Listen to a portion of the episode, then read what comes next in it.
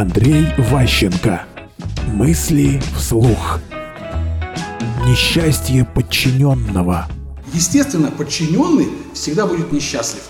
Вот его дрючат, заставляют работать, как бы там делают его несчастным.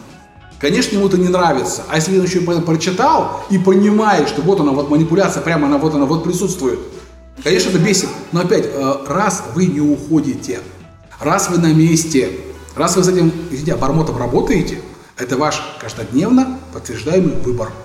Многие из нас постоянно говорят, вот у меня муж козел, там изменщик, еще что-нибудь, а от него не уходят. А вот у меня работа говно, и там все плохо, и все ужасно, а на работе работают. Людям комфортно так говорить. Они себя в таком виде транслируют в пространство. А их каждодневно подтверждаемый выбор – работа именно здесь, с этим начальником, жизнь с этим человеком в семье и так далее. Я должен работать, я должен воспитывать детей, я должен заниматься женой сексом. Вот эта лирика, это все такое самоописание, это одна из форм проявления кризиса. Мы работаем, потому что это нам нравится. Мы можем этого не признавать, это вот не, не мороженое есть. Вот ешь мороженое, ну, кайф, кофе пьешь, хорошо. А работаешь, ну работаешь. Неплохо, уже хорошо, не больно, уже кайф. Мысли вслух.